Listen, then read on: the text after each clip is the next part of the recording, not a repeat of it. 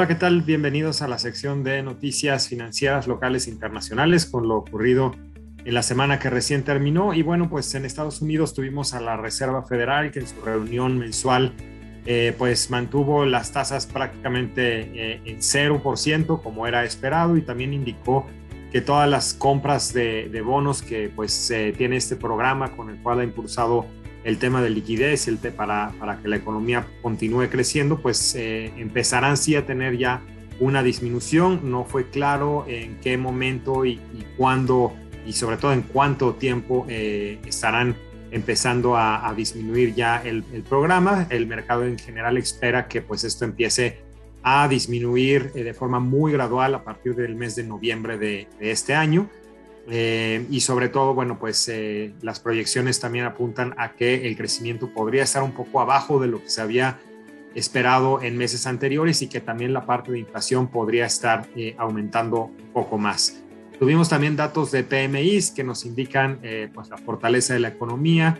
este indicador, cualquier número arriba de 50, significa que la economía está en expansión Em, lo que vemos es que sigue efectivamente en niveles cercanos a 54, 55 puntos, pero definitivamente sí está disminuyendo de los meses anteriores, sobre todo un nivel bastante más bajo del que se tenía en mayo, cuando se alcanzó en este indicador pues el punto más alto. Eh, pareciera ser entonces que si bien seguimos teniendo un Estados Unidos con crecimiento, pues sí se empieza a notar ya una desaceleración eh, en, los, en los últimos meses. Eh, finalmente también en tema de tasas, pues continúan a la alza, en este caso la parte de tasas hipotecarias a 30 años ya están arriba del 3%. Eh, vemos que efectivamente todo el, tema de compra de casas continúa relativamente fuerte y el ver que las tasas eh, para hipotecas continúan arriba, pues nos da el indicativo de que efectivamente este es un mercado que sigue pues bastante sólido. En México lo más importante fue el dato de inflación de los primeros 15 días de septiembre, que salió bastante arriba de lo esperado, eh, en 0.42%, cuando se esperaba algo más cercano al 0.25, 26%. Eh, Definitivamente la inflación anual vuelve a subir eh, casi a niveles del 6%, queda en 5.9%. acá pues la inflación vino por varios frentes, primeramente eh, si bien la, la, última medición, el tema del eh, tope al precio de gas había funcionado bien para la medición de inflación, ya en septiembre, eh, pues estos controles pareciera ser que no están funcionando, pues el precio del gas otra vez se incrementa, igualmente precios de bastantes alimentos están al alza. tuvimos también datos de ventas minoristas reportadas por INEGI, donde se ve una eh, contracción mes a mes en el tema o en el caso de julio particularmente. Eh, vemos que ventas en línea, eh, línea blanca, comida, todo tuvo algo de contracción. En ese sentido, pues también pareciera ser que los meses de mayor crecimiento ya están quedando atrás y hacia adelante pues iremos viendo ya una economía sí creciendo, pero de una forma más, más, más lenta. Eh, y finalmente, bueno, pues en temas de Tratado de Libre Comercio, el gobierno de Estados Unidos retira formalmente eh, pues esta controversia que tenía en contra de eh, la planta de General Motors en Silao, a partir de los cambios y de los, los, temas que se hicieron dentro del sindicato, pues ya esta planta opera muy en línea con los estándares del Tratado de Libre Comercio.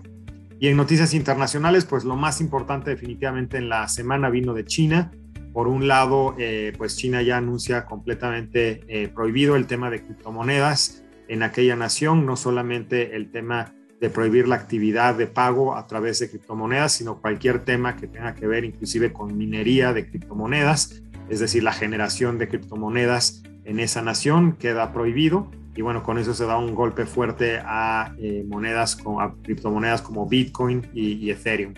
También lo otro muy relevante vino de China, que es la empresa inmobiliaria Evergrande, la segunda empresa inmobiliaria más grande de China, que desde la semana anterior ya presentaba mucho ruido por el incumplimiento de intereses a, bancos eh, y también a los bonos eh, que tiene emitidos. Bueno, pues en la semana sí terminaron por pagar eh, los intereses de los bonos eh, locales.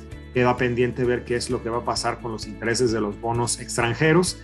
Y en todo caso, bueno, pues eh, efectivamente el, mercado está muy atento a ver qué tipo de apoyo va a dar el gobierno chino, ya que es una empresa demasiado grande en muchos sentidos, desde el número de empleados, eh, el número de casas que tiene comprometidas con, muchos eh, ciudadanos chinos y que pues obviamente una quiebra de esta empresa pues sería muy complicado pues para, para, la nación completa.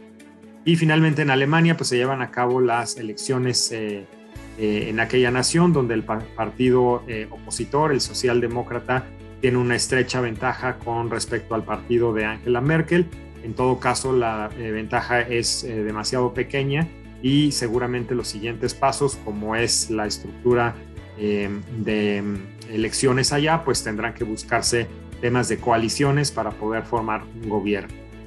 En cuanto a mercados, pues fue una semana mixta, si bien al inicio de la semana hubo mucho ruido efectivamente por el tema de Evergrande, esta compañía inmobiliaria china, ya hacia final de la semana algo de ese nerviosismo se calmó y fue así que el S&P 500 pudo cerrar la semana positiva en 0.51%, eh, creció el S&P 500. En todo caso, seguimos abajo de los 4.500 puntos que los había alcanzado hace algunas semanas, eh, pero pareciera ser que eh, su senda alcista podría continuar hacia adelante, aunque con algo más de volatilidad en las siguientes semanas.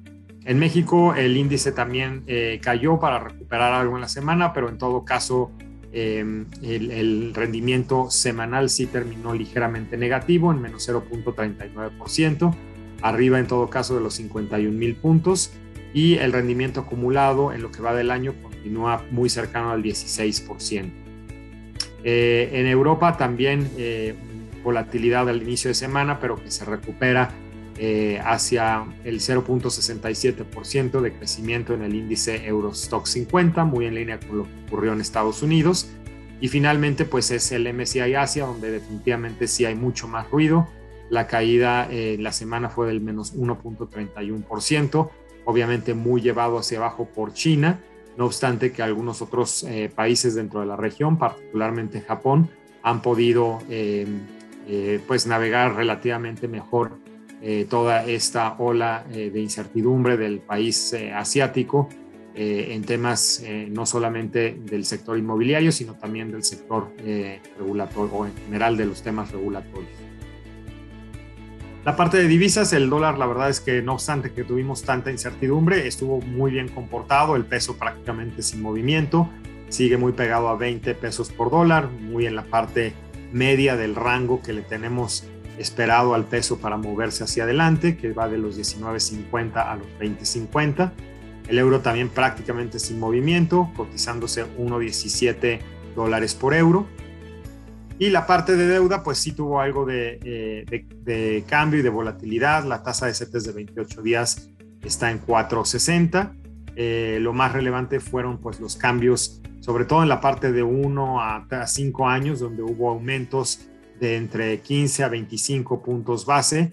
Esto pues muy llevado del, tema de inflación que vimos pues complejo acá en México y que eso hace pensar al mercado que Banco de México va a seguir subiendo tasas eh, por bastantes o por, por algunas eh, juntas más. De hecho, la primera tan cercana como ya esta semana. Y en general, bueno, pues este nerviosismo se tradujo en aumentos de tasas que a su vez afectaron fondos de renta fija. ¿Qué vamos a tener esta semana? Pues bastante información. Acá en México vamos a tener eh, la decisión de Banco de México, va a ser probablemente lo más relevante eh, el día 30. Eh, también vamos a tener datos de remesas, que pues acá deberíamos seguir viendo datos de ingresos de dólares otra vez a muy altos, si no es que récord como ha sido los últimos meses. Algunas encuestas también de Banco de México y el dato del PMI manufacturero. Mientras que en Estados Unidos vamos a ver, bueno, pues algunos eh, temas em, de, bueno, las solicitudes semanales de desempleo que siempre vemos, algunos temas eh, en la parte hipotecaria, también PMIs, eh, confianza del consumidor y gasto de construcción, por lo cual estará bastante información en varios ámbitos, con lo cual el mercado estará atento para ver hacia dónde vamos más hacia ya inicios del cuarto trimestre eh, obviamente también el cuarto trimestre y, las primeras semanas de octubre traerán los reportes trimestrales de ese tercer trimestre que el mercado pues está muy expectante para ver eh, con qué tono van a estar saliendo. Por el momento es lo que queríamos comentar con ustedes. No olviden revisar nuestras redes sociales y nos escuchamos por acá la siguiente semana. Estén muy bien.